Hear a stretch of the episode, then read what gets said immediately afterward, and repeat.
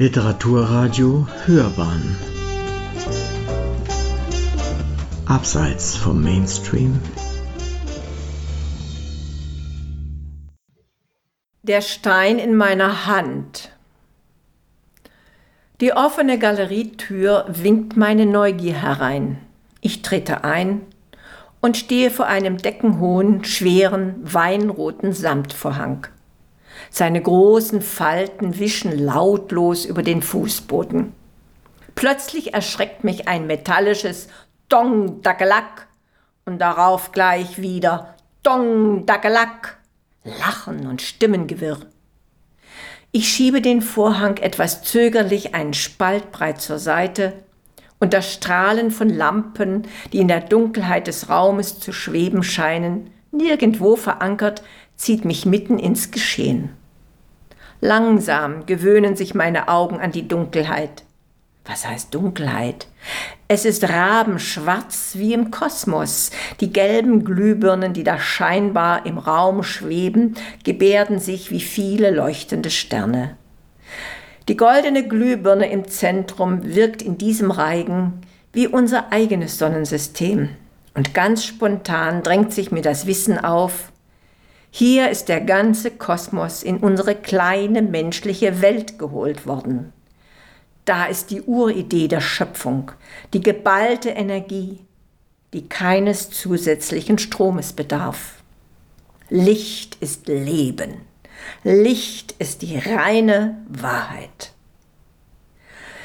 Die Menschen in diesem Raum stehen wie durch einen unsichtbaren Zaun zurückgehalten, alle in einer Reihe, in einiger Entfernung von den Lampen. Links, etwas hinter ihnen, liegt ein zum Kegel aufgeschütteter Schotterhaufen, jene Steine zum Werfen, was mir sehr schnell klar wird. Ganz links steht ein alter, großer, grauhaariger Mann. Er hat seine Arme vor seiner Brust verschränkt, in seiner Brille spiegelt sich das Licht. Er sieht selbst aus wie eine sehr schöne Statue. Dong, Dagelack! Und immer wieder Dong, Dagelack! Die Leute werfen mit den Steinen, um die Lampen zu treffen, sie zum Erlöschen zu bringen. Eine Lust der Aggression wird da frei, die mich unruhig macht. Es liegen schon sehr viele Steine auf dem Boden, die an der riesigen, metallenen, verrosteten Wand hinter den Lampen abgeprallt sind, ohne eine Lampe zu treffen. Ich nehme einen Stein.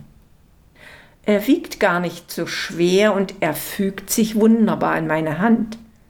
Es ist ein schöner Stein, grau mit ganz winzigen, glitzernden Teilchen. Seine Kanten sind ausgefranst, er könnte eine Pyramide darstellen. Ich werde auch werfen, dachte ich. Aber jetzt, gleichzeitig zum Dong Dagelack, ein Aufschrei, ja beinahe ein Aufjauchzen. Eine Frau hat getroffen, allerdings nur das Kabel, welches man nicht sehen konnte. Die Lampe schwingt nun gleichmäßig vor und zurück, vor und zurück. An der Wand tanzt ihr Schatten, immer vor und zurück, wie das Pendel einer Uhr, der Weltuhr. Inzwischen sind noch mehr Leute gekommen und die Atmosphäre erhitzt sich. Der alte Mann von da ganz links hat sich aus seiner Starre gelöst, kommt langsam auf den Schotterhaufen zu und greift sich Steine, gleich mehrere. Seine Hand ist massig, ist wie eine Pratze, Sie passt nicht zu ihm, oder doch? Er postiert sich vor der mittleren, der goldenen Lampe, zielt, wirft und er trifft das Licht. Der Stein fliegt weiter bis nach hinten zur metallenen Wand und hinterlässt einen fürchterlichen Donnerschlag, der grollend verhallt. Das Licht löscht nicht sofort, sondern verglüht langsam. Die Glasscherben reflektieren am Boden seinen letzten Glanz. Ein teuflisches Lachen flackert jetzt aus seinen bebrillten Augen, so als hätte er seinen größten Feind vernichtet. Ich erschrecke vor der Demaskierung dieser schönen Statue. Ich schalte den Ton aus und schaue in die Gesichter der anderen Menschen im Raum. Sie gestikulieren und reden miteinander und wuseln wie Ameisen umher. Ich sehe, wie sie wieder und wieder Steine aufheben und werfen, wütend, ja aggressiv, auch die anderen Lampen zu treffen. In meinem Kopf dröhnt es, aber ich höre nicht mehr das Dong Daggelack. Der Stein in meiner Hand ist warm geworden. Ich öffne sie und sehe ihn an. Da liegt ein Stück Kosmos in meiner Hand. Und damit könnte ich vernichten das Licht, die große Wahrheit und damit mich selbst, denn ich bin ein Teil der Schöpfung.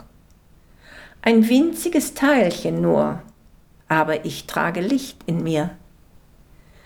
Ich lege den Stein wieder zurück auf den Schotterhaufen, schiebe den schweren, deckenhohen, weinroten Samtvorhang weit zur Seite, trete hinaus auf die Straße.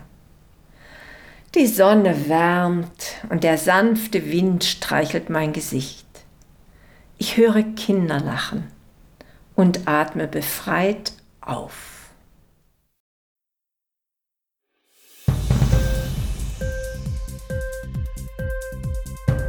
Dir die Sendung gefallen?